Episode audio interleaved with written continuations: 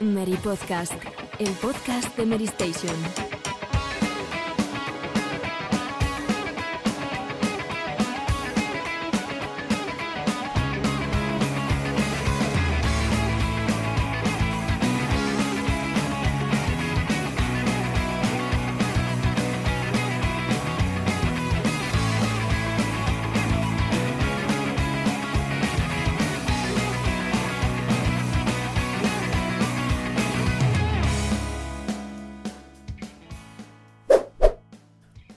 Muy buenas a todos, bienvenidos una semana más al Mary Podcast, un episodio más, pero no un episodio cualquiera de esta temporada del Mary Podcast, porque no todos los días se pone a la venta o sale al mercado un videojuego capaz de cosechar alguna de las mejores calificaciones de la historia del videojuego. Y no todos los días se pone a la venta un Gran Turismo, de hecho han sido muy pocas veces las veces que ha sucedido eso. Y lo que llama todavía más la atención es que eh, ambas cosas coincidan en un mismo programa y que encima hayamos tenido la oportunidad de aunarlo todo en este, en este episodio que va a dar bastante de sí. Y además tenemos ahí también una, una pequeña noticia con los nuevos juegos de Pokémon, pero eh, vamos a ir con orden, vamos a empezar con Elden Ring, que yo creo que va a ser el, el corazón de, de, este episodio. Y creo que hoy eh, voy a empezar por Alejandro, porque sé que Alejandro ha estado jugando un montón a Elden Ring, así que bienvenido Alejandro, ¿qué tal? ¿Cómo estás? Muy bien, eh, he pasado todo el fin de semana en las tres intermedias y, solamente voy a decir para empezar que Miyazaki lo he vuelto a hacer. Más allá de las notas de todo ese Metacritic que ha roto registro, eh, queda palpable que la figura de Hidetaka Miyazaki pues, es, un, es el referente ahora mismo de la industria. Me consta que Paula también ha estado jugando un montón este fin de semana. Muy Sí. buenas, Paula. Muy buenas, sí, sí, ahí estamos. La verdad es que estoy totalmente enganchada. Eh, ya lo sabía porque probé un poco la beta y demás y sabía lo que me esperaba, pero es que supera todavía las expectativas y es algo increíble. O sea, bueno, ahora lo hablaremos, pero estoy maravillada. Sí, sí. Fenomenal. Y Borja, tú también ponte cómodo porque sé que tú no has jugado a Elden Ring, pero bueno, eh, seguramente tengas muchas preguntas que hacer. Bienvenido, Borja. Hola, ¿qué tal? Encantado. Y oye, como que no he jugado al del Ring, si llevo ya 150 horas por lo menos. Yo soy el, el mayor fan de Miyazaki de este podcast. Buen intento, buen Nadie intento. me arrebata. Vale, vale. no, pero, a ver, me apetece probarlo, ¿eh? Yo no es que no sea fan de Miyazaki, solo que mm, tiendo a pensar que sus juegos me van a frustrar y entonces como que no me apetece darle mucho tiempo, pero prometo que en algún momento jugaré al del Ring y lo dejaré. Lo abandonaré, probablemente. Seguro. Muy bien, pues sin más dilación vamos a hacer el análisis del, del Elden Ring en profundidad y por un lado Alejandro y Paula nos contarán todo lo que han podido jugar y luego nosotros también haremos algunas preguntas porque creo que estamos ante uno de los grandes videojuegos de la generación, así que vamos a descubrir por qué.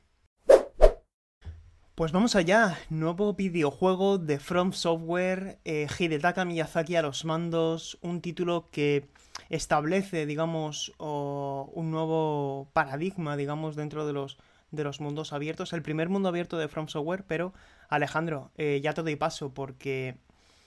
¿Qué mundo abierto, no? ¿Qué mundo abierto y qué manera de eh, introducir o aunar eh, el aprendizaje de los últimos 10 años de Front Software en un solo juego? Y es que a los mandos eh, podría pasar por un Dark Souls 4, pero sin embargo, cuando entras en el planteamiento, entras en el loop de niveles, zonas libres, ves que lo que ha logrado Miyazaki es algo mucho más ambicioso. Y es que cualquier nivel que pensemos ahora mismo de, de la trilogía de Dark Souls, eh, eh, me traslado a 2012, 2011, eh, fortaleza ese nivel mítico de la saga, y es una absoluta mota de polvo y una anécdota comparado con la cantidad de niveles y la cantidad de niveles complejos con empaque de nivel principal que hay, que hay en el del ring. Eh, yo lo que destaco, para no hacerlo muy largo, son, son dos cosas. Primero, esto que decía, es Dark Souls 4 a nuevos mandos. Es eh, quizá el combate más refinado de From Software hasta el momento dentro de la Fórmula Souls. Eh, la introducción de la ceniza de guerra, eh, el botón de salto que hace que no solamente pienses en horizontal, sino también en vertical. Eh, y luego, en segundo lugar, el caballo. Que hay mucha gente que no ha pensado o, o- o que no da mucho piso a, a la introducción del caballo, pero Miyazaki también ha llevado el combate a a una nueva velocidad, ¿no? Y es que el caballo incluso se lleva a algunos combates contra jefes, están pensados para utilizarlo y, hace que la experiencia sea súper variada. Así que, eh, por lo que decía Borja al principio de no me gustan los Souls porque me frustran, ¿qué puedo hacer con Elden Ring? Elden Ring es más accesible. Mm, es sin duda que ya no es solamente chocarte contra ese muro de un eh, solo escenario, puedes viajar a diferentes lugares y progresar, pero también eso no quiere decir que sea fácil. Mm, pega unos picos de dificultad bastante importantes. Yo estoy cerca del final, 36 horas aproximadamente. Y quien se frustre con los Souls, yo le diría que se mantenga lejos de Elden Ring. Hmm. Yo creo que le ha pasado a mucha gente que se ha adentrado en este Elden Ring sin haber jugado ningún Souls antes, simplemente por bueno, las grandes calificaciones que ha recibido y por todas las buenas palabras que se están diciendo de él, que son eh, válidas totalmente. Pero claro, eh, no quiero decir la típica frase de no es un juego para todo el mundo, pero sí que creo que es para todo el mundo que tenga la suficiente paciencia como para aprender cómo funcionan este tipo de juegos. Porque al final. Dime. Sí, no, la, suficiente paciencia y el tiempo para, para mm. poder seguir perseverando, ¿no? Sí, a ver, al final aquí hay un cierto farmeo, digamos, en el sentido de que no estás como atascado en, como en Sekiro, de que o aprendes a hacer los parries y a contrarrestar a cada enemigo o no tiras para adelante. Aquí al final, si estás atascado en un boss y es como, lo he intentado 10 veces, aunque llames a gente de fuera, de internet, que a veces ni siquiera con eso te ayuda, eh, si estás muy atascado dices, bueno, me voy a dar una vuelta por ahí con el caballo. Y a lo mejor pues te encuentras una cueva que no habías visto con un arma que puedes mejorar y te va mejor, o simplemente pues vas progresando un poco y descubres a un personaje para tirar por ahí de la historia. A mí eso es lo que más me gusta en general, que no notas en ningún momento que no haya nada por hacer. De hecho, nuestro compañero Franchuzas, que analizó el juego, dice que lleva 90 horas y sigue descubriendo cosas. Es como. E, es infinito la cantidad de cosas que hay por hacer. Sí que es verdad que, claro, cuando llegas ante un boss, por un lado quieres como pasarlo, porque son unas ciertas barreras, digamos, para llegar a la otra parte del mapa y tal. Y es como, vale, quiero seguir explorando. A mí me pasó que era como, no puedo con este boss. Pero al final, al cabo unos cuantos intentos, lo dejé un rato porque estaba ahí un poco ya estresada. Y luego, con ayuda y demás, lo conseguí. Y fue como muy satisfactorio. Y luego se abre, claro, todavía una barrera más de un mundo gigantesco con muchísimas cosas por hacer.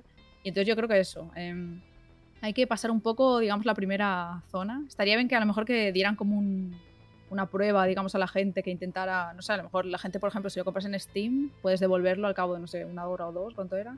¿Tres horas de juego? Eh, algo así, para que los que no están del todo seguros acerca de, este título puedan darle un tiento y, ver un poco cómo funciona.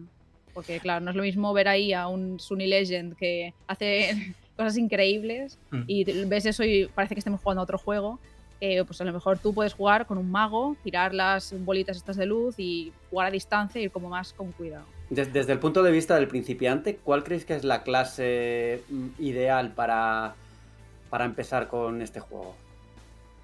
Mm, a ver, Depende, yo creo. O sea, por mi lado diría que tal vez hechicero, es lo que se suele decir. Hmm. Porque más que nada porque puedes atacar a distancia y eso te da un poco de ventaja, digamos, de la mayoría de enemigos. Algunos enemigos te atacan también con proyectiles o lo que sea, obviamente. Pero bueno, eso te da un poco de, tiempo, digamos, de distancia de no tener que acercarte tanto. Yo diría que hechicero. Pero claro, también no esperes cogértelo y el primer bastón que tengas y tal, y los primeros hechizos que sean ya súper poderosos. O sea, que hay que irlo construyendo y y descubriendo nuevos hechizos, mejorando y tal. Pero sí que yo diría que por ahí se puede tirar bien.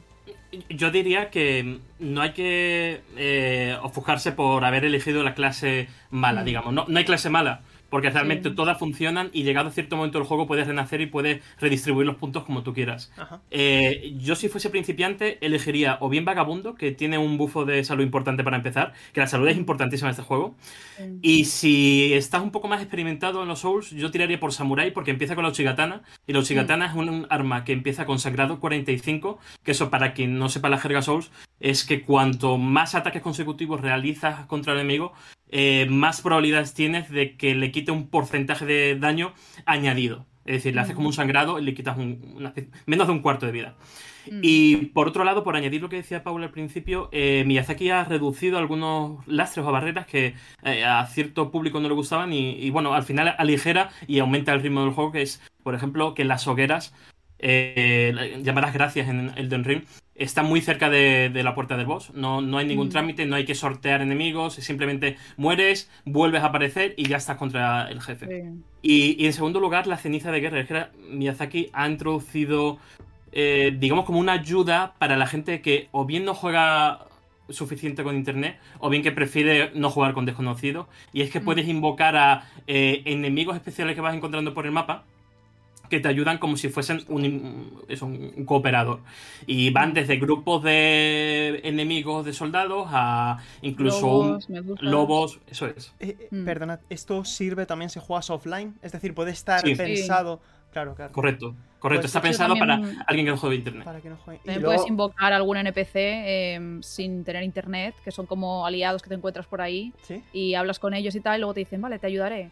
Y eh, justo en la puerta del boss hay como unas letras doradas, que es lo que también encuentras cuando convocas a otra gente. Y esto siempre lo tienes disponible, aunque no juegues con internet, porque en caso, por ejemplo, de PlayStation, necesitas el Plus y no todo El- el mundo querrá pagar. o- Claro, es lo que quería preguntar. O sea, no se puede Sí. invocar, no se puede invocar si no tienes PlayStation Plus. A jugadores no, porque es online, pero sí que tienes opciones, como decía Alejandro, de las, eh, los espíritus estos Mm. y, y algunas invocaciones de NPCs que van bastante bien, mejor de lo pensado. Entiendo que en Xbox es igual. Es decir, si no tienes Xbox Live, mm, no puedes invocar. Eh, Entiendo que sí, pero mi experiencia ha sido con Gol. O sea que no. Lo, lo que sí es cierto que la, la gente que juega con Silver sí que puede ver los mensajes. Pero el Ah. resto no, no estoy seguro. Un par de cosas, chicos, porque yo no he podido jugar todavía por, por Gran Turismo, que me ha tenido ahí Normal. anclado durante estos últimos 10 días, pero eh, sí que tengo varias preguntas relativas a, a lo que es la experiencia del gameplay, que a mí al final es lo que a, a mí me atrae mucho el lore de- del, del mundo Souls. eh, al final Bloodborne me encanta, Sekiro, Sekiro me costó mucho, pero me lo, me lo terminé pasando. Y Mm. en este título, eh, lo que sí que he percibido, a- en base a leer a, a compañeros, de escucharos a vosotros, etcétera, es que hay una eh, suma de elementos jugables de todos los de todas las anteriores obras de, de Hidetaka Miyazaki, y me gustaría saber qué tal se siente a los mandos y cómo ha logrado resolver el estudio esa exploración orgánica, ¿no? Eh, es decir, Mm. Que a pesar de que no tengas nada en el mapa, que al fin y al cabo no sea un mapa lleno de iconos, sino que esté todo basado en el descubrimiento, cómo el juego, eh, tú te pones a jugar y cómo el juego te engancha a que sigas explorando, a que sigas buscando cosas en el escenario y, y, en definitiva, cómo se siente el game feel del juego y cómo va evolucionando con, con el paso de las horas. Mm, Yo diría que mm, ocurre algo, no sé, muy, muy especial y es que mm, cuanto más juegas, más te da la sensación de que es un, es un producto eh, de artesanía. Ajá. Porque cada 5 o 10 minutos te encuentras con una sorpresa diseñada específicamente para que aparezca ahí. Y, y- y es como sorpresa tras sorpresa y, y eso, es, eso es lo que te engancha a seguir, ¿no? Eh, es, eh, ya te digo, como decía en, en la introducción, es Dark Souls 4 a los mandos. Eh, tienen mecánicas de Bloodborne que no diré por spoilers, pero algunos jugadores que ya vayan cerca del final eh, conocerán. Eh, el, el progreso del mundo no es lineal. O sea, eh, la gente que ve Castillo Velo Tormentoso es el primer nivel del juego. No es tan así, porque Mm. puedes encontrar caminos, rutas secundarias que te pueden llevar a otras zonas. Y de hecho, hay una mecánica bastante interesante, bastante que ayuda a ese factor de sorpresa que no voy a revelar. Pero, por ejemplo, puedes, puedes eh, advertir lo que te espera dentro de 20 horas de juego con cierto, cierta cosa y, y- y es como, wow, ¿qué ha hecho aquí Miyazaki, no? Así que yo, yo diría que, por un lado, se siente, se palpa la sensación de juego de rol antiguo, en el sentido de que no, no hay guías. Esas, esas flechas doradas que se veían en la beta son simplemente para que no te pierdas el camino principal, pero realmente el juego te deja la libertad de elegir cuándo, cómo y por qué. Eh, eh, he llegado a escuchar o a leer que igual es una buena recomendación el hecho de apuntarte cosas en una libreta. Mm. Eh, por tema de, pues, dónde está X cosa, dónde está eh, otra, otra, o- pues, puntos de interés y tal. Mm. Eh, ¿Vosotros habéis jugado de esta forma? Yo de momento, habéis eh, apostado estoy- por, por las cosas, por los elementos que están en el juego de por sí. Yo estoy apuntándolo en el propio mapa porque hay una serie de marcadores que tienes como por ejemplo una calavera, un árbol, una joya, tal. Hasta Entonces, si 100. veo por ejemplo un, mm, eh, no sé, un altar que pone aquí, puedes colocar algo. Y yo digo, no sé qué podré poner aquí. Entonces me lo apunto y no sé, pero a la medida creo que avance más y que me iré apuntando cosas en algún lugar porque no sé, lo típico, un personaje te dice, eh, si encuentras a mi sirvienta llamada X, eh, avísame. Y es como, a lo mejor la encuentro y no me acuerdo luego de ir a este señor a hablarle. Y si avanzas más en la historia, a lo mejor ya no puedes luego hacerlo. Entonces este tipo de cosas sí que se mantienen y es algo que está en el resto de juegos también de Souls y a mí me gusta mucho, la verdad. Nunca sabes si la vas a liar, porque es como, ¿quieres aliarte conmigo? Es como, "Mm, no sé, no me fío Sí. mucho, pero lo hago. He venido a jugar. Y lo que decía... Es muy importante lo que dices, Pablo, porque eh, las misiones en este juego son bastante más complejas que en los otros Souls, porque las ramificaciones que tiene eh, son en plan, eh, ¿cómo decirlo? Eh, interactúas con un personaje y a lo mejor eso tiene una consecuencia sobre otro, otra misión y a lo mejor eso determina algo de un final. Sí, como, sí. Bueno, A mí eso me estresa un poco porque es como, no quiero ahora, no sé, que ocurra algo que luego me impida llegar al final bueno que quiera, pero Ajá. No se sabe. Así que me lo estoy tomando con calma. También le voy preguntando si tengo alguna duda a Franchuzas, en plan, oye, ¿esto la voy a liar o no? Dice, no, no, tranquila. Y es, digo, no pasa nada que me spoilea un poco, pero no quiero liar. Imaginaros un juego de 100 horas, llegar al final y decir, oh no, Claro, el claro. personaje este que maté, tal. Eso, Entonces hay que ir con cuidado. eso, eso se iba a preguntar. Has dicho, Alejandro, que llevas cerca de 40 horas, ¿no? sí, 36, Y- 34. Y, que estabas cerca del final, pero eh, sin embargo he escuchado que el juego dura 70 horas. ¿Cuánto, cuánto puede llegar a durar eh, alcanzar los títulos de crédito aproximadamente? Pues yo diría. Yo estoy cerca del final, ¿eh? Eh, no me quiero. No quiero mirar qué hay después porque no, no quiero reventarme la sorpresa, pero. mm, Yo diría que. eh, un- avance bastante rápido, si perdiéndote cosas del contenido del mundo, porque al final es, inabarcable. Si pretendes limpiar el mapa, pues se te puede ir a, a más de 100 horas. Yo diría que sobre las 40, 42, 44. Puede ir por ahí los tiros. Por ejemplo, eh, nuestro compañero Roberto Pineda, que también escribe en PlayStation, lo ha analizado en otro medio eh, lleva 110, 120 horas y sigue descubriendo cosas del juego. O sea que imagínate. Qué bueno, O sea, es una sí, chaladura. qué bueno, qué Yo me bueno. lo estoy tomando con calma, por ejemplo. Llevo Sí. 20 horas solo, no he podido jugar tanto, pero todavía no he, o sea, he hecho solo el primer boss gordo, digamos. Porque es que la segunda zona es tan interesante, como muchas cosas de magia y secretos y tal. Y estoy como abriendo poco a poco y mirando el mapa y diciendo, a ver, esto parece como una torre, voy a ver qué hay ahí. Y luego ahí a lo mejor te encuentras eso, no sé, un boss misterioso y cosas ahí muy interesantes. Entonces estoy como un poco por ahí. Ni siquiera sé dónde tengo que ir de objetivo ahora mismo. Entonces, me estoy tomando con mucha calma porque ahora mismo no tengo nada que analizar ni nada de nada más que jugar y digo, necesitaba un juego así de sobre todo esto después de venir de Horizon, que lo he disfrutado mucho, pero es verdad que el mundo abierto que tiene es otra vez lo mismo de, puntos así agobiantes, de coleccionables, de tal, y entonces volver algo así como eh, fue Breath of the Wild, pero con una fórmula distinta y más desafiante, pues es lo que quería ahora mismo. Y mm, desde el punto de vista de, de la historia, o de- más que de la historia, de la construcción del mundo, tengo curiosidad por saber si detectáis ahí la esencia de George R.R. Martin, en qué lo habéis notado, en comparación con otros juegos de, de From Software, más que nada. Martin, o, o más bien Miyazaki ha dicho que Martin ha trabajado poco en el juego. Yo no sé si mucho o poco, pero es cierto Mm. que el nivel de ambición del trasfondo es superior al de los Souls. Incluso yo diría que las descripciones de los objetos son, tienen más peso y son más importantes tanto para la jugabilidad por descubrir ciertas zonas, ciertas cosas a desbloquear, como por conocer cuáles son las conexiones entre los personajes. A ver, yo, yo entre líneas, por lo que se ha dicho en declaraciones y tal, entiendo que lo que ha hecho eh, George R.R. Martin es eh, construir el contexto del mundo, más que nada, ¿no?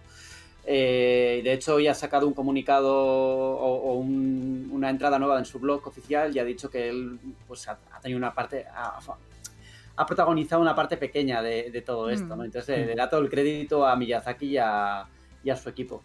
Yo, por ejemplo, lo vi en una frase que dijo un personaje de que era algo un poco de, digamos, salseo entre familias reales o algo así, ¿sabes? Que eso es muy de Martin. Era algo Pero- tipo, eh, la hermana de, bueno, no, el, el marido de esa reina la abandonó y se fue con otra reina, no sé qué. Y yo dije, ay, eso es Martin, no sé. Pero A no, pero creo que- creo que mi-. Creo que no, porque Miyazaki es el que ha escrito todos los diálogos. Eso Mm. se comentó hace Todo ya el Claro, guion es sé, de Miyazaki. Te digo que no se, no se puede detectar ni separar que- quién ha hecho quién, pero no sé, eh, está bien y está interesante en general todo el lore y los personajes.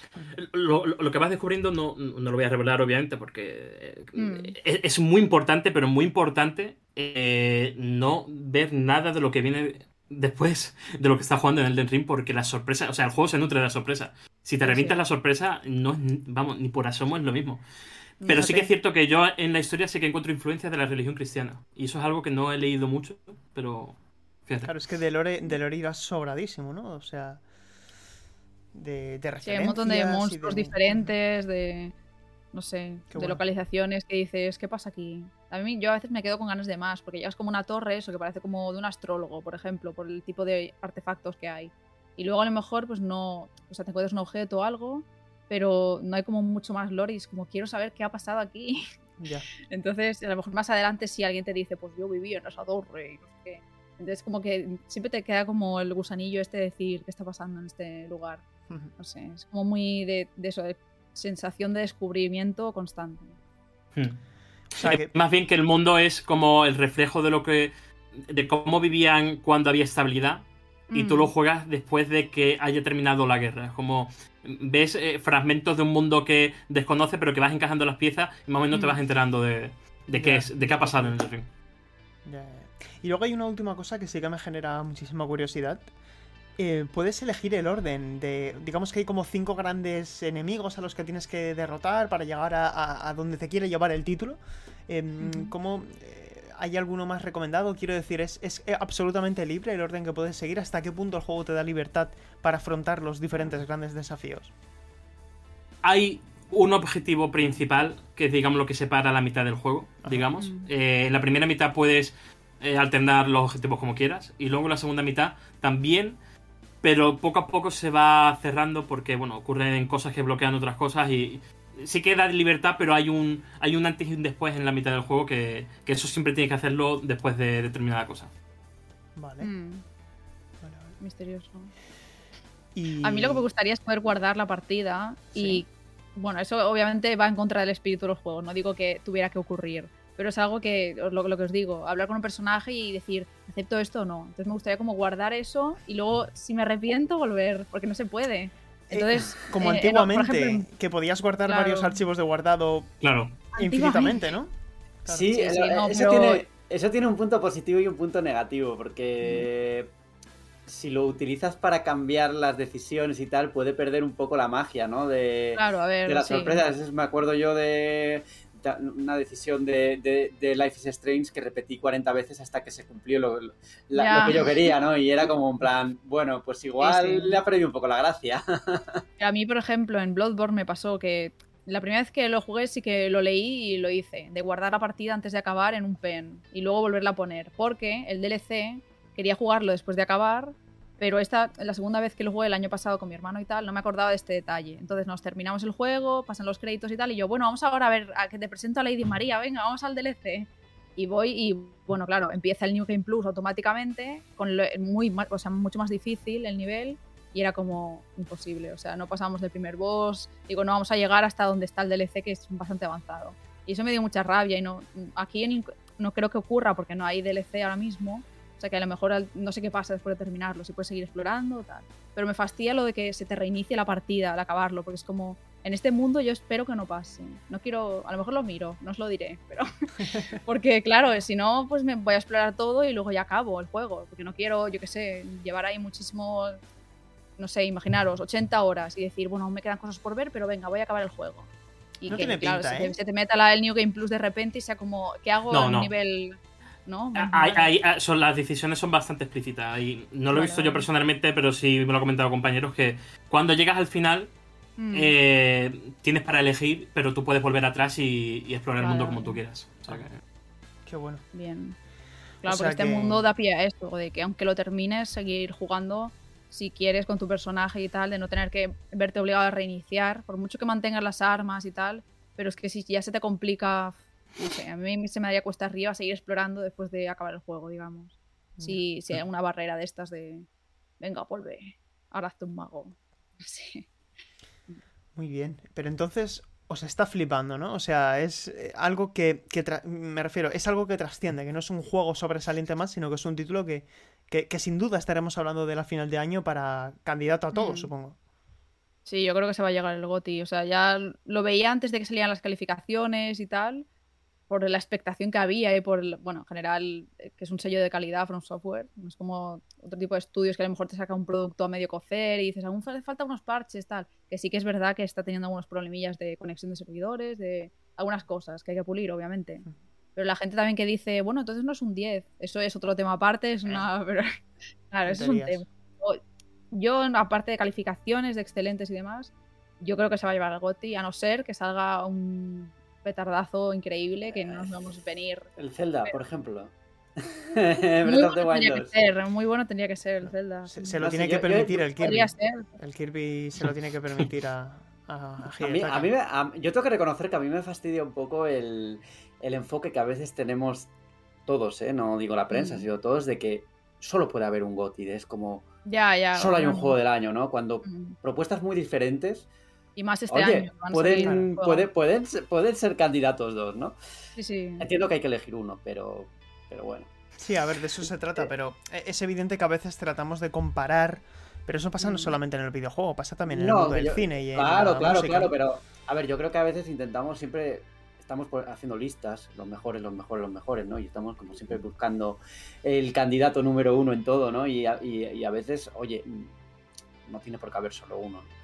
Mm. Porque- Y esto alimenta, de- en cierto modo, los las, guerri- las guerras estas tontas, ¿no? Entre unos y otros. No, bueno, yo creo que al final eh, está claro que cuando hablamos de GOTY tampoco nos tenemos que referir únicamente a The Game Awards y al final si queremos valorar la excelencia, pues lo que no cabe duda, lo que, lo que sí que parece que está claro es que Elden Ring le da la mano a la excelencia, ¿no? Y, y es posible que estemos ante una obra maestra. Y a mí esto, independientemente de si nos gusta o no el mundo de los, de los Souls, si nos gusta, si el juego sonó para nosotros, como decía Paula al principio de su intervención, creo que es una buena noticia para el medio que lleguen juegos así, que pongan de acuerdo a tanta gente y que sean considerados tan positivos, porque creo que cuando llegan este tipo de videojuegos, eh, la industria avanza, porque se puede aprender de ellos y a partir de ahí seguir construyendo para algo todavía más satisfactorio, más ambicioso. ¿no? Sa- ¿Sabes qué ocurre, Sergio? Que yo creo que eh, juego del año y tal se le queda corto. O sea, yo creo que es un hito nivel Mario 64, Ocarina of Time. Sí. Eh, Es que a mí me preguntas qué juego de mundo abierto es mejor. Es que, es que me ha tenido 36 horas de sorpresa tras sorpresa cada 5 minutos. Como, eh, es que no, no eh, pocos juegos he jugado mejores en mi vida. Ya. Y no he jugado a poco. O sea, no, no sé, es que se- no, No, parece no. que está lleno de hipérboles, pero Claro, es claro. que es de los mejores juegos que he jugado en mi vida. Y es Sí, así. porque a lo mejor alguien que nos esté escuchando dice, es que estáis muy emocionados, estáis en caliente. Bueno, es que esto no lo hemos dicho, yo creo que en cuántas temporadas llevamos aquí, un montón. No, no lo hemos dicho, mm, yo creo que nunca, ¿no? Eh, entonces, bueno, pues me alegro, me alegro por vosotros. Espero poder decir lo mismo. Claro, yo no sé, eso te digo, no sé si otra persona que no le apasione tanto este mundillo eh, de los Souls y demás tendrá la misma opinión o será más fría, porque también he leído muchas opiniones de esas de es que, bueno, había un vídeo por ahí de un, señor que iba a un miniboss de estos, de, en plan, sin ni siquiera ver cómo ataca, cuál es su, su estrategia y demás, directo así, le, le pega dos golpes, lo mata y dice, bueno, ya no me gusta este juego, lo voy a devolver.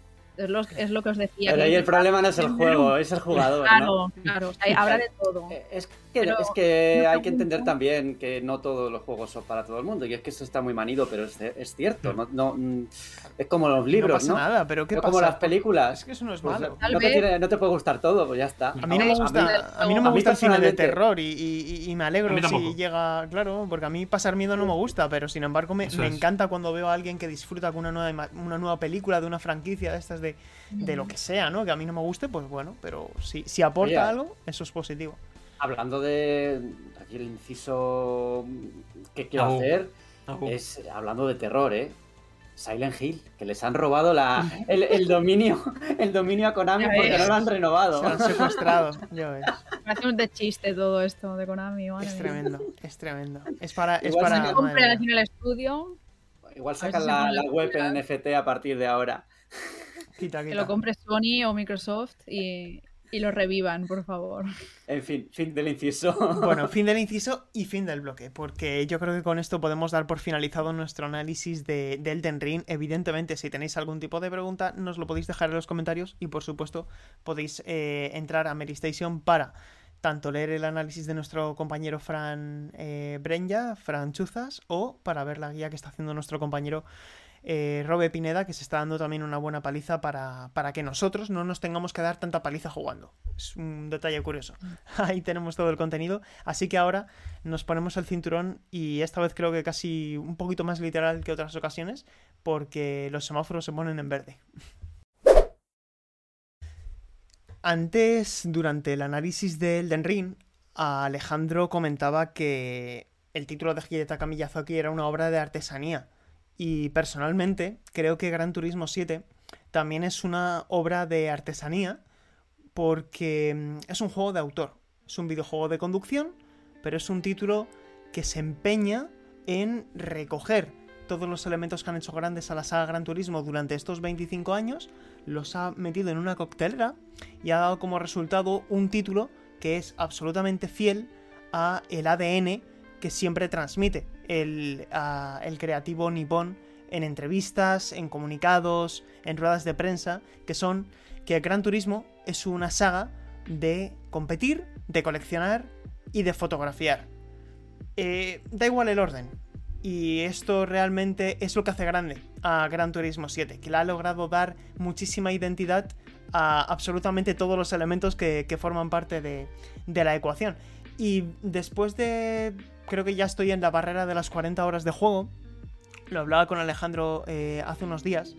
Tengo la sensación de que esta vez sí han dado en el, en el centro de la diana. No es un juego perfecto, podéis leer el análisis en, en Mary Station. Yo le he encontrado errores, fallos que ahora comentaré, pero sí que creo que la saga ha logrado reencaminar eh, el rumbo y ha logrado ser un digno sucesor de Gran Turismo 4, que es personalmente el título que siempre he tenido como, como referencia.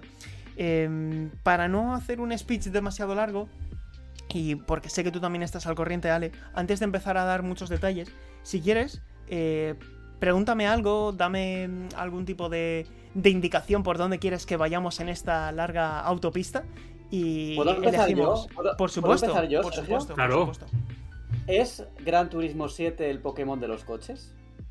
Ahí está. Pues no quería ser yo el que, el que tratara esto, pero, eh, y dejando al lado la broma, porque eh, no quiero que quienes nos estén escuchando, nos estén viendo, se tomen demasiado literal o demasiado en serio lo que vamos a decir. Pero me viene bien que saques esto, Borja, porque Gran Turismo 7 es un RPG. Es un RPG de coches. Es un título en el que coleccionas coches, eh, estás constantemente coleccionando coches. Hay más de 400 vehículos. Que aprovecho para decir que la selección es bastante mejor que en otras entregas, Alejandro. Porque creo que uno de los grandes debes que tuvo Gran Turismo Sport y en parte también Gran Turismo 6, que Gran Turismo 6 tuvo más de un millar de vehículos, pero faltaban muchos coches, coches de calle. Y aquí hay muchos coches urbanos y muchos coches de calle. Y la manera en la que ha resuelto esto el juego es con la división de tres concesionarios. Por un lado tenemos Brand Central, que es el concesionario de primera mano de coches nuevos, con más de 60 fabricantes donde no falta prácticamente nadie, hay muy buena selección. O sea, es, imaginaos un videojuego de fútbol con el FIFA, que tiene las licencias de absolutamente todo. O sea, que sobran, que tienes hasta marcas de neumáticos, de está Brembo, está Michelin, hay un montón de fabricantes que a lo mejor son únicamente marcas de lujo que, ni siquiera tienen representación en el mundo de la competición, pero aquí están. Y es una selección muy buena. Entonces, hay tres, concesionarios. Los de coches nuevos, que son coches de los últimos 20 años, con precios eh, equivalentes a los de la vida real. Luego tenemos eh, el concesionario de segunda mano con títulos de hace más de 20 años, de manera que te puedes comparar un, un, Lancia de 1991, del Riley de no sé qué, que lo puedes encontrar ahí con varias decenas de miles de kilómetros a sus espaldas, pero que le puedes poner a punto, ¿no?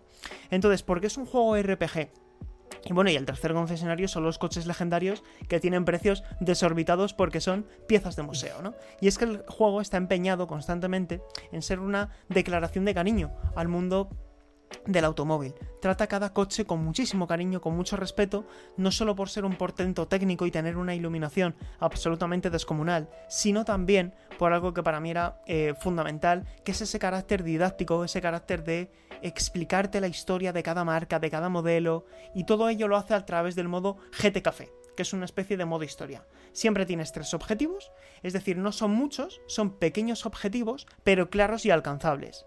De hecho, es muy difícil que te pierdas, porque siempre tienes un icono que te da una pista de qué es lo que tienes que hacer para completar los objetivos que te da GT Café.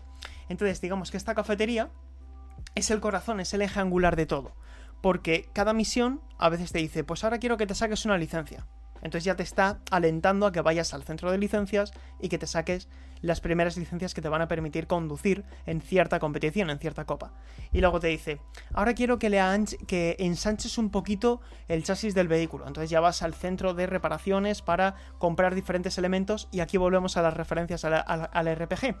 Cada coche, digamos, es como un personaje de un RPG, al cual en vez de cambiarle las botas y el escudo y la espada, lo que le haces es que le cambias el turbodifusor, le pones unas nuevas pastillas de freno o le compras unos neumáticos duros para poder correr más en un óvalo, ¿no?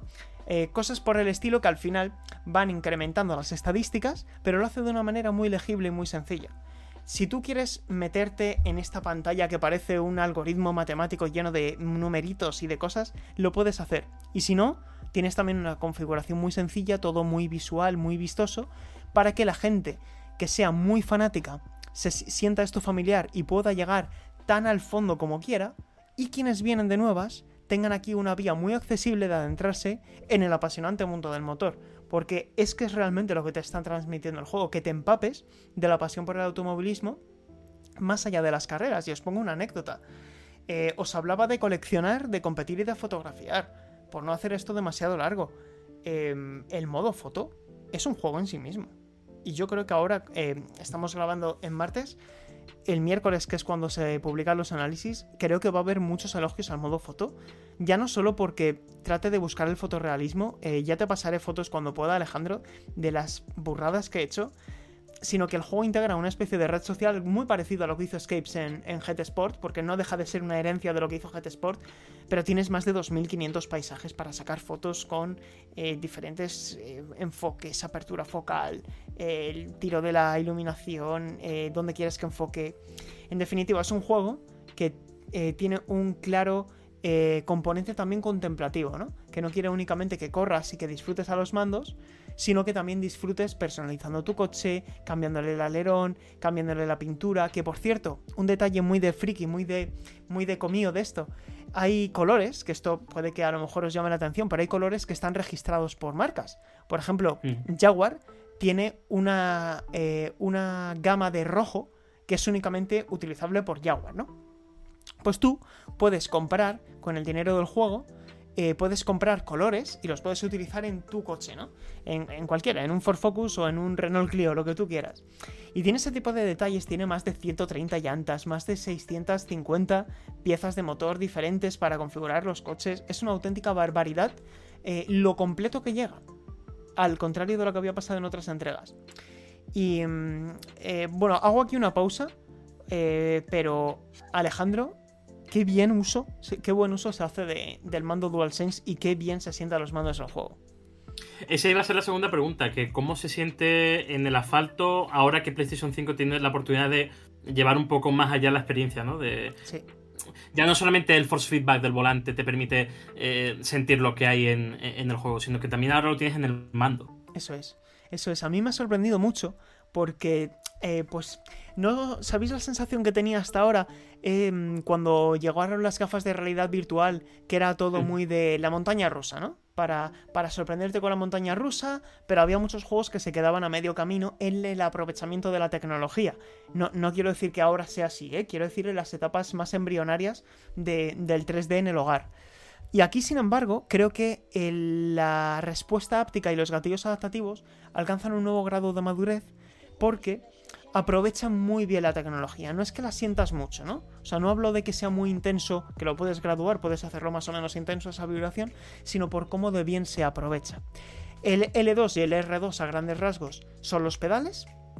L2 es el freno y R2 es el, acelerador del, vehículo, pero hay diferentes vibraciones. Hay vibraciones posicionales en las agarraderas. Imagínate, Alejandro, estás pisando un piano a la izquierda en una salida, la, última curva en el Circuit de Cataluña. Pues esa última curva, ese último piano que tienes que pisar, lo sientes en, la agarradera izquierda.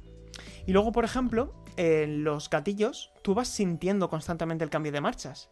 Entonces, aunque no estés mirando, tú estás, imagínate, no estás mirando el coche, estás mirando el final de la curva.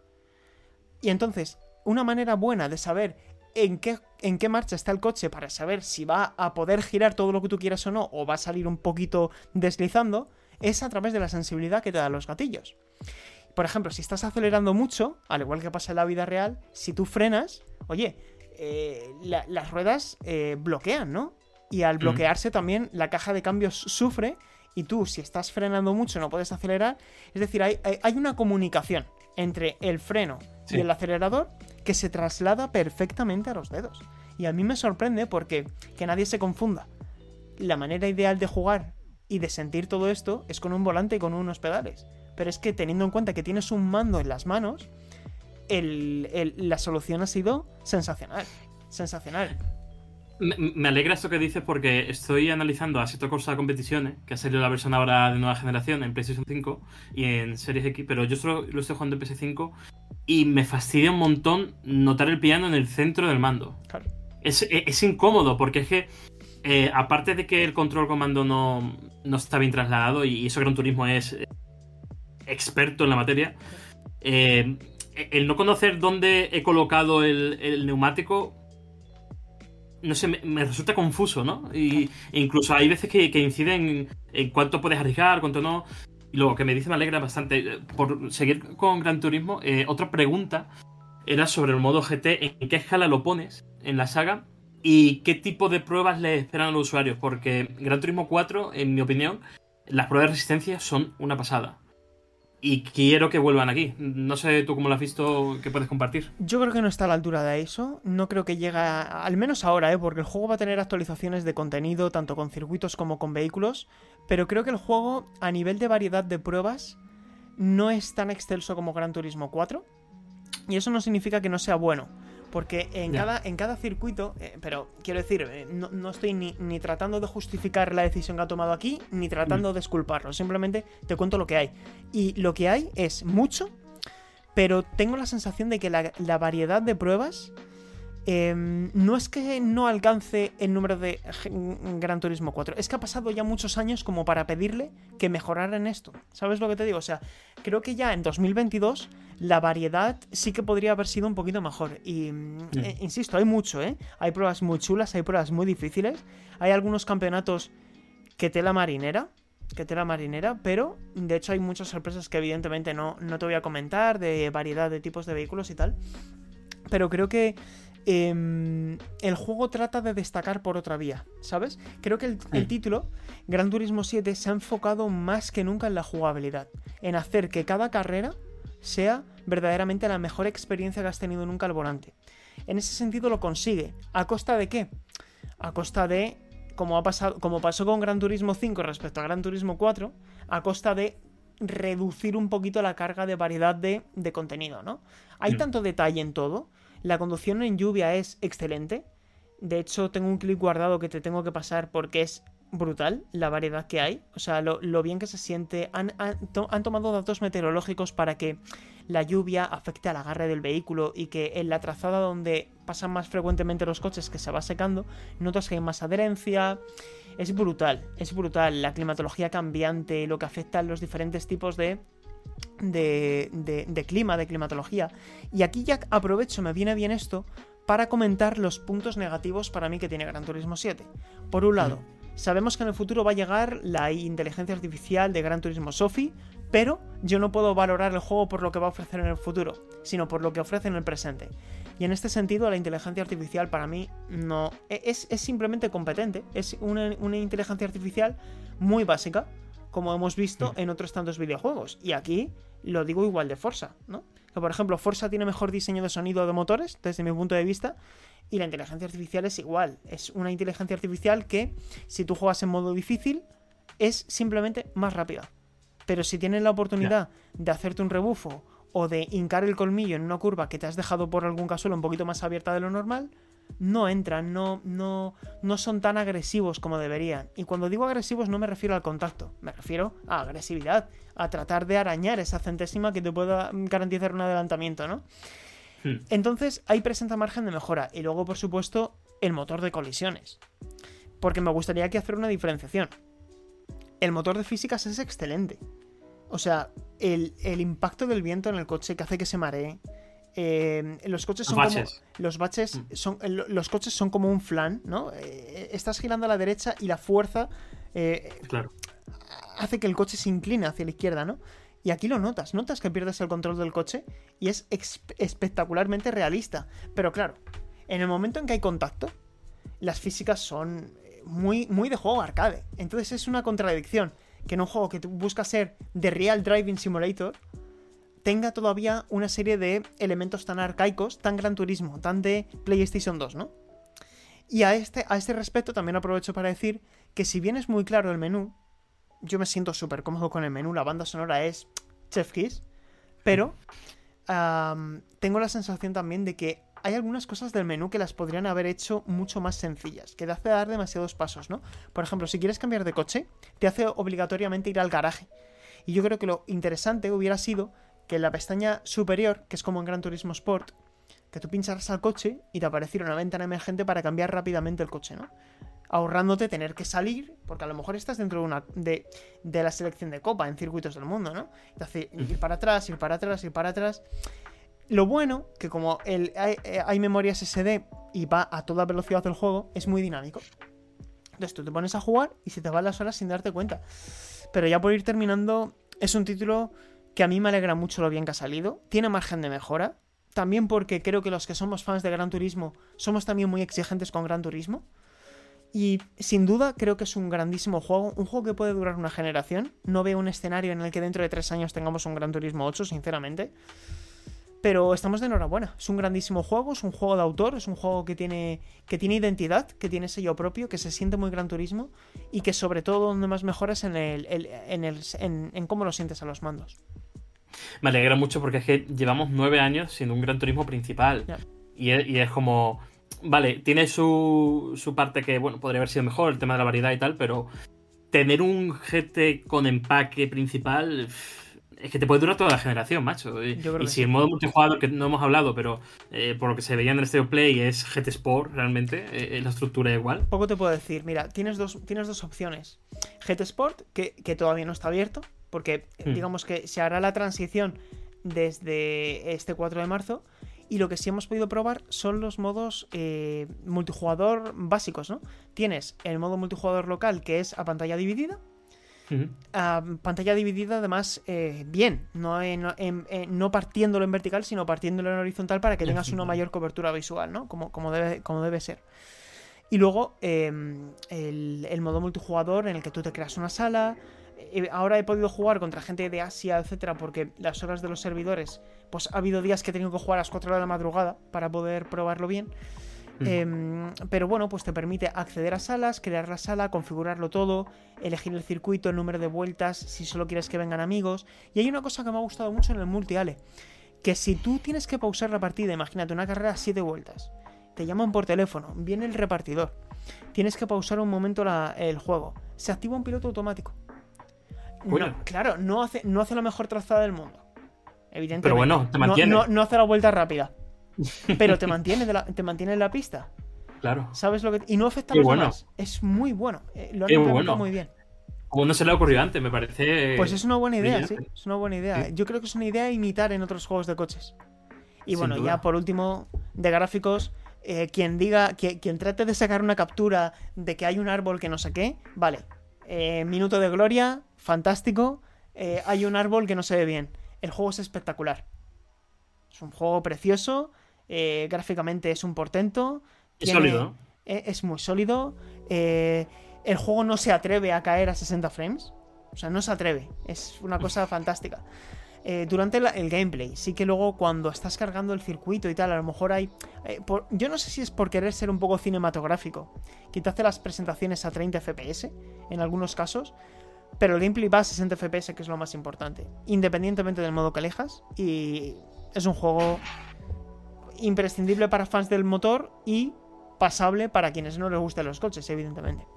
Interiores de calidad, imagino, ¿no? Porque hubo, acuérdate de la polémica de GT5 con los 500 coches con vista interior predeterminada. Mira, he cogido coches que no le importan a nadie y coches muy importantes. En plan, he cogido Porsche, he cogido un Renault muy básico y están muy detallados por dentro, independientemente de si son coches muy famosos o son coches muy básicos. Y eso creo que también es una buena noticia.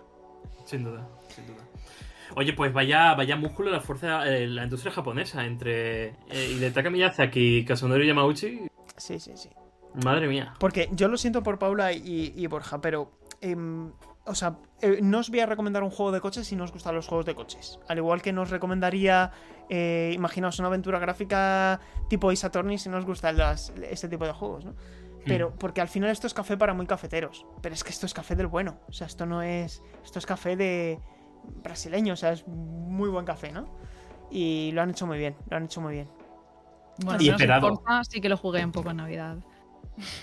¿Ves? Con Yo te, mi padre recome- y tal. te recomendaría antes Forza que Gran Turismo. Porque es un Claro. juego mucho más. Sí, sí, Mm. sí. Yo Mucho también largo. Forza un tiempo, pero Mm. Gran Turismo Demasiado Mm. Complicado para mí, creo. no tanto complicado, yo creo, sino que, que creo que, que está pensado para un público más, Más un core. más Entusiasta. Más entusiasta, más sí, sí. entusiasta. Mm. Creo que es la palabra correcta, es más entusiasta del motor. Es que es un coche hecho, es un juego hecho de fans para fans. Mm. Un- Una pregunta. eh, ¿Gran Turismo 7 fuerza al próximo Forza Motorsport a mejorar algo en específico? Pues mira, Eh, se me viene a la cabeza el clima dinámico, por ejemplo, que Sí. está súper capado en, en la saga. se pueden retroalimentar el uno al otro. Es decir, yo creo que tú, que Tantan Studios eh, puede aprender cosas para que el próximo Forza Motorsport, que ojalá sí sea, eh, ya no solo sea mejor que Forza Motorsport 7, que creo que es que lo puede lograr fácilmente ya solo con el diseño y el planteamiento de la estructura del juego, sino también a nivel de eh, tipos de cámara, eh, la cadencia del giro, de los movimientos de, de, de cómo configurar un buen juego de coches con mando, que a veces es complicado. Y Muy creo, complicado. que, y creo que, que aquí lo han logrado muy bien.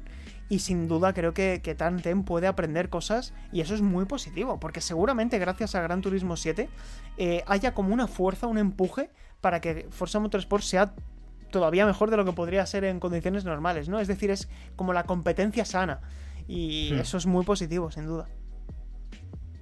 Uf, pues se viene, se viene un año, bueno, años más Ya bien. Eh, ves. Tengo ganas de que lo juegues. interesante. Y de que me vayas contando, porque yo he disfrutado un montón, ¿eh? Te lo aseguro. Tengo ganas del 4 de marzo y del 24, si no me falla la memoria, con, con el inicio de la temporada de Fórmula 1. O sea que imagínate el marzo que tenemos. Y el 11 Drive to Survive. Y el, 15 y el 25 Kirby. Que Kirby también es un juego de coches esta vez. O sea, madre mía. Eh, es verdad, y, el bueno. 18, y el 18 el pase de pistas extra de Mario Kart. Mary Podcast especial ruedas. Eh, A cuatro ruedas. Muy bien, pues Uh. eh, bueno, vamos a parar por aquí también y, y vamos a la que estamos jugando.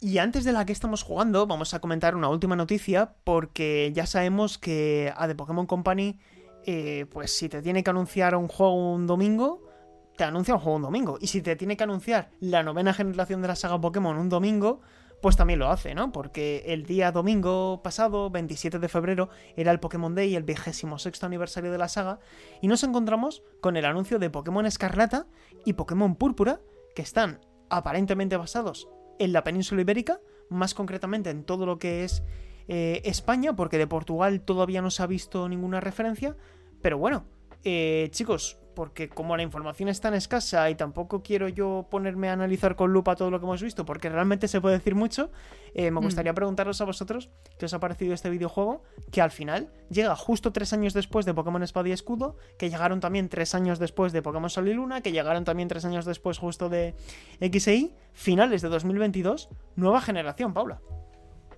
Yo cuando lo vi pensaba que era una broma. Porque estaba de así mi pareja al lado diciendo, eh, están saliendo los iniciales de Pokémon, tal, no sé qué. Yo digo, qué raro, ¿no? En plan, no, no sé, no me lo esperaba que así de repente, de la nada, surgiera. Y dices que además están diciendo que se ambienta en España. Y yo, bueno, eso será una broma seguro. Pero luego a medida que miro el tráiler y veo que obviamente es real, es como, ¿qué está ocurriendo? A ver, yo por un lado tengo un poco de miedo, de decir, porque si bien es cierto que he disfrutado mucho de Leyendas Pokémon Arceus, me da cosa que con tan poco margen, que sé que serán otros equipos y tal, que bueno, habrá, claro, hay otros equipos, pero aún así se ve muy similar el motor gráfico utilizado, el tipo de texturas y demás, y es algo que creo que, como hablamos cuando hicimos el análisis aquí, y bastante jugadores que lo hemos mm, aprovechado el juego, opinamos, em, creo que deberían haberse tomado un tiempo para pulir esos escenarios, para tal vez pues buscar un mundo abierto más no sé, mejor construido, digamos, porque sí, si bien es cierto que se disfruta mucho la captura de, Pokémon, esa sensación de salvaje, de ir explorando y demás, em, en este título parece que van a trasladar esa fórmula y hacerlo un tanto distinta, tipo que en lugar de... Un poco lo que buscábamos, un mundo abierto de verdad em, de Pokémon. Eso es muy prometedor y ilusionante, pero a la vez mm, asusta, porque claro, si, si no aprenden de lo que acaban de sacar y, y lo mejoran y lo pulen y lanzan algo, un producto mucho más, no ya visualmente y en lo técnico, sino en general, algo que, que esté a la altura de salir en pleno 2022, no sé. Pero yo, yo sí que soy partidario y creo que mm, de Pokémon Company debería hacer una reflexión sobre eso de que, de que sí deberían apostar por una tecnología que estuviera a la altura sí, de, no. de la consola, ¿no? Porque Sí. eh, creo que esto lo hemos comentado muchas veces ya, pero, pero, un, pero estamos hablando de una empresa que vende millones con sus juegos Ya. y lo, lo, Que lo y lo bueno es que aprovechando además que van a hacer un juego más abierto, pues Mm. estaría bien que invirtieran en tecnología, ¿no? Para, Sí. para Sí, es que mejorar no, eh, no precisamente esa, esa, esa parcela, Es que- ¿no? Que, que- Yo, yo cuando vi la noticia me di cuenta de dos cosas. La primera, Mm. que, por cierto, Pokémon Escarlata y Pokémon Púrpura es el primer videojuego de mundo abierto de Pokémon, porque Leyendas Sí, Pokémon sí. Arceus es una suma de áreas interconectadas. Y aquí lo que percibo es, en primer lugar, que esto es una suma de lo que construyó Pokémon Espada y Escudo, que hubo muchas Mm. cosas mal y hubo muchas cosas bien, y las, el aprendizaje de Leyendas Pokémon Arceus. Presumiblemente este juego lo está desarrollando el equipo de Shigeru Mori dentro de Game Freak, que fueron los que se encargaron de Sol y Luna y de Espada y Escudo, y que Leyendas Pokémon Arceus lo hizo el, el- el equipo 2, para entendernos. Mm. Entonces yo noto que este juego trata de aunar todo lo que hemos visto en Leyendas y en Espada y Escudo, lo cual me parece fantástico porque creo que es a donde se tienen que encaminar la saga, pero tengo la sensación también de que a este juego, si lo que buscábamos era estrictamente la calidad, que yo personalmente es lo que prefiero, a mí lo que me hubiera gustado es que se, hubiera- se lanzaran eh, a finales de 2023, no a finales de 2022. Porque este año, en Mm. enero, hemos tenido Leyendas Pokémon Arceus y mi apuesta era, caray, ¿por qué no estás durante todo el año? Imagínate, sacas un pase de expansión, pero, pero de Mm. los buenos, como hicieron con Espada y Escudo, que a, mi- a mitad de año sacas, imagínate, una nueva isla con 50 nuevos Pokémon, misiones, tal, y a final de año un pase de expansión fuerte, ¿no? Mm. Yo creo que la gente lo hubiera recibido de buen grado, porque el juego está vendiendo muy bien y creo que si a mí, si nos ofrecen un DLC de pago, una expansión, eh, aunque sea de pago, pero si es una buena expansión, a lo mejor te puede rentar, ¿no? Y cubres ahí el Mm. hueco de la Navidad y das a Game Freak espacio, tiempo para otro año más de desarrollo y por consecuencia alcanzar un mejor desempeño técnico. y que da la sensación un poco de que hay explotación de la saga, porque en un año, en poco más de un año, hemos tenido los remakes de, Mm. eh, de Perla y Diamante, eh, Arceus, y Mm. ahora vamos a tener dos nuevos, además del juego de cartas, eh, que bueno, que es completamente diferente, pero es un spin-off, pero que no deja de ser más Pokémon, más Pokémon, ¿no? Sí. Sí. Se meten con nosotros en los comentarios de que hablamos mucho de Pokémon, pero no es nuestra culpa. Si Ya es sale- que si sacan si sale- tantos juegos. Pues aquí, aquí, Claro. va, aquí va una de mis promesas de 2022. A ver, Me voy a comprar este Pokémon. Ole, bien, bien, bien. me gusta. Pues Pero- Creo que te ha hecho Llevo ya muchos años sin. Desde, desde Ultrasol, Ultraluna. Yo creo que te podría gustar. Ya veremos, ya veremos. A ver. Y como, mm, como tampoco hay tampoco demasiado que comentar por ahora, porque realmente solo sabemos que va a salir a finales de 2022, pero, pero hemos visto los iniciales. Y es la decisión más importante de un entrenador o de una entrenadora. La pregunta, por lo tanto, es: ¿quiénes vais a escoger? ¿A Quaxley? ¿El pato? Iba, El pato poco. es que el, el tipo de, de el pato de este tipo agua. llevas- El pato de tipo agua fue Coco. Exacto. El cocodrilo de tipo fuego. eh, y luego eh, Sprigatito. Frigatito. Sprigatito de tipo planta. Yo ya sé cuál va a elegir Paula, pero bueno, confírmanoslo, Paula. Es la única opción posible. Es la única opción gato posible. que hay de hierba. Yo quiero cocodrilo. Yo quiero fue Coco también. Fue Coco. Sí. Pues Sí. yo estoy en el equipo de, de Paula. Estoy en el equipo de Paula Bien. y tengo la Esperemos que no evolucionen Claro, de forma bípeda. Por Tenéis que, favor. ver- tenéis que esperar a ver la evolución, que igual luego es horrorosa. Sí, sí. Claro, es que claro. yo me gustaría algo un poco cute, así en el sentido de que mantenga las cuatro patas en la tierra. Porque Estoy viendo Paula, ese movimiento por redes y me sumo. No quiero más furrillis, por favor. Tenemos ya Incineroar. Después de Incineroar ya no hay nada más. Ya está. Ya no se puede hacer más. Es el cupo de Pokémon. Eso es. Así que, por favor, gatos con cuatro patas en el suelo. Eso es. Nada de gatos bípedos No, no. que se levantan y se ponen suficiente. así. Sí, sí, Sí, sí, no. suficiente. Pues muy bien, eh, novena generación de la saga, eh, con una cadencia de tres años, siguen así. Y yo lo que sí que tengo la sensación, y esto ya fuera, fuera de coña, es que esta vez sí que parece que pueden, a nivel jugable, hacer lo que llevábamos tantos años esperando, ¿no? Que es coger lo mejor de la fórmula RPG clásica y heredar los elementos tan bien recibidos que ha tenido Leyendas Pokémon Arceus. Lo iremos viendo porque sin duda habrá muchas novedades del juego a lo largo del año. Em, como Paula, Alejandro y yo hemos dicho de manera más o menos directa a qué hemos estado jugando o por Sí. qué no hemos dormido más de la no hemos dormido lo que recomiendan los expertos tanto durante Sí. este fin de semana eh, Borja cuéntanos a qué has estado jugando tú Vale, lo primero, antes de empezar el podcast, he estado pensando qué he comprado durante estas, durante estas semanas. es verdad con qué has picado Y me he sorprendido al pensar y no acordarme de lo que me había comprado. Pero luego he recordado Mm. que ha caído Mario Kart 8 Deluxe, por fin, que no lo tenía. y he empezado ya a, a darle un poco a algunas carreras y tal. Y esta, pues ya había jugado antes, evidentemente, pero mm, ya estoy preparado para cuando lleguen las nuevas pistas. y además, he empezado Perso- Persona 5 Royal. Wow. Que llevo ya. Llevo poquito, juego. llevo cua- cuatro horitas. Me está gustando muchísimo. Estoy enganchadísimo.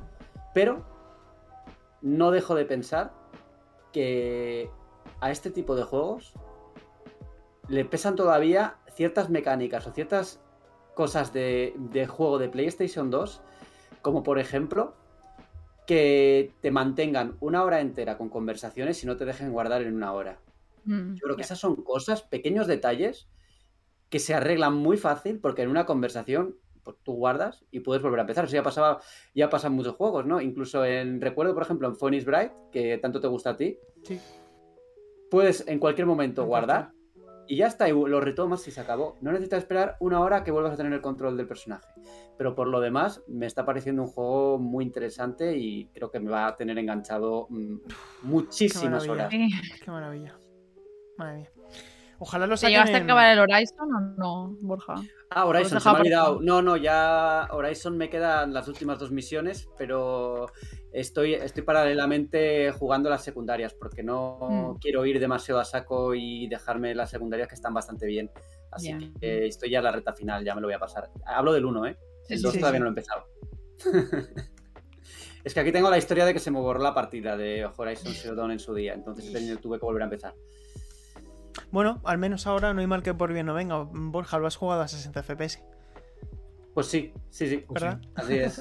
Yo además soy 60 FPS. Hubo el debate en Twitter de, de, si, de- de si Horizon Forbidden West a 60 o a 30, pero en el modo eh, calidad. Y yo creo que elegiré también el modo 60 frames. Yo, yo Forbidden West lo estoy jugando a 60, pero entiendo que haya gente que si tiene un televisor OLED de última categoría y tal, que pueda apreciar más esos detalles de- del modo gráficos. En mi caso no es así. Por lo tanto, como en mi tele no se va a notar tanto si activo el modo fidelidad, pues prefiero jugar en modo priorizar el, el rendimiento y jugar a 60. A mí me pasa eso, que con Claro. una OLED el modo rendimiento es que se pierde bastante Se pierde, nitidez ¿no? de- del escenario. Están tan recargados en el modo calidad que es- eh, no lo he empezado, ¿eh? O sea, he jugado 10 minutos. Y no sé, todavía estoy debatiéndome a ver qué hago. No sé. Después de Gran Turismo. En abril, sí, eso. Ya. Pues muy bien, chicos. Eh, yo no sé si nos hemos dejado algo más. Eh, yo he estado jugando un juego de coches. No sé si queréis que os comente un poco. No, no, no me suena ese juego, ¿eh? Creo que no he escuchado nada sobre él. No, no, no, ha sido una semana muy intensa. ¿Cómo hemos empezado el año? Y lo que está por llegar, ¿eh? Se avecina un año Sí, muy sí. apasionante. Después del relajado 2021, entre comillas, y algunas excepciones, se viene un 2022 a tope. Es marzo, eh, Gran Ya, ya. Turismo, Triangle Strategy, eh, Ghostwire Tokyo, Strangers of Paradise, Kirby. Kirby, Kirby. Tunic, que lo voy a analizar. Tunic. Tenemos muchas cosas. En mayo Forspoken, en abril ya no, no recuerdo qué hay, pero seguro que hay alguna cosilla potente también. Nintendo Switch Sports, Borja. ¿Verdad? Es verdad, sí, sí. Y el remaster de. Chrono Cross también, si no me falla la El memoria. día 7, traducido al castellano. Bueno, bueno, qué Día ganas uno, lo tengo, día ¿eh? uno. Y encima sale Día a uno. precio reducido. Día 1 total, ¿eh? El Chrono uno Cross. total. Que, que hablando de Chrono Cross, eh, el Pixel Remaster de Final Fantasy VI, Con la escena de la ópera, me parece que lo han hecho, lo han bordado, ¿eh? O Ya, sea, yo- Da ganas de comprarlo. A mí, lo, a mí lo que me da pena, lo que me da pena es que Final Fantasy VI no tenga un tratamiento de 2D HD, que me encantaría. Llegará. Ya. O sea, este Yo juego creo que me, llegará. me- me encantaría con ese. Y Chrono Trigger. Tú imagínate Sí, Chrono hombre, Trigger claro. en, en ese estilo. Claro. O sea, me hubiese gustado que los Final Fantasy clásicos hubiesen estado todos en ese estilo, pero claro, no ha pasado. Y, y- y Life Alive se iba a junio. Sí. Y ese Sí. va a ser uno de mis juegos de verano, ¿eh? Otro, otro, otro que tal. Le o tengo sea, unas ganas. Sí, sí, sí, sí. Tiene una gran pinta. En fin, que nos deje la gente en los comentarios qué juegos tiene ganas de jugar y, y qué le está pareciendo el Den Ring, ¿no? Que yo creo que ha sido el juego gran Sí. protagonista. Así que bueno, eh, Borja, eh, te mando un abrazo fuerte. Gracias por, por pasarte esta semana, que esta semana pues a lo mejor era un poquito más complicada, pero yo creo que, que ha estado bien, ¿no? No, hombre, yo ya estoy en modo del ring y ya me meto en cualquier sitio de cualquier forma. Sí, sí. Perfecto. Bueno, pues nos vemos en 14 días, Borja. Venga, hasta dentro de 14 días. Un abrazo para ti también, Paula. Que sigas disfrutando de, de las tierras intermedias. Ahí estaré y en 14 días tendré un año más. Así que Pero seré bueno, vieja. madre mía. ¿Ya se acaba, se acaba el abono joven ya? Se acaba, sí, sí. Yo no estoy preparada para esto. El 9 de marzo. Al menos, lo Porque- exper- al menos lo experimentaste, otros no tuvimos bono joven nunca en Madrid. No sé, no estoy preparada, pero bueno, no pasa nada.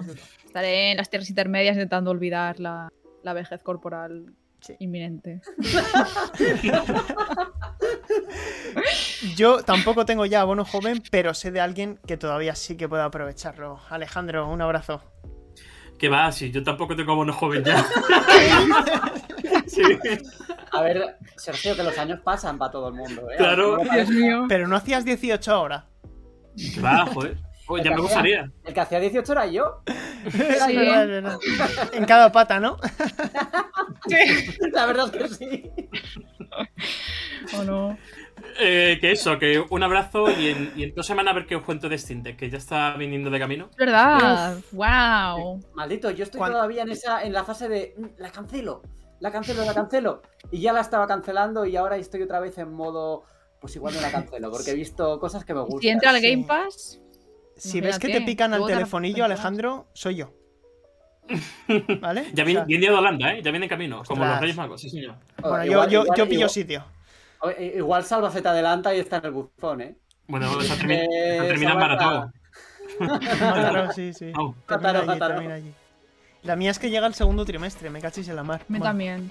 La mía también, pero es mejor porque así utilizamos a Alejandro de conejillo de Claro. indias, la Claro. vemos, decimos, mira, está bien, está mal. Las pruebas de caídas y todo eso las Claro. hace Alejandro. Ah, eso es, Claro. eso es. Y luego ya decidimos en función de lo que veamos. Eso es, eso es. Muy bien, chicos. Pues nada, yo también me despido. Sergio Carlos González, ha sido un placer este programa del Mary Podcast. Nos vemos en 14 días. La semana que viene es el turno de los compañeros del retro. Así que en dos semanitas estamos aquí de nuevo. 这种。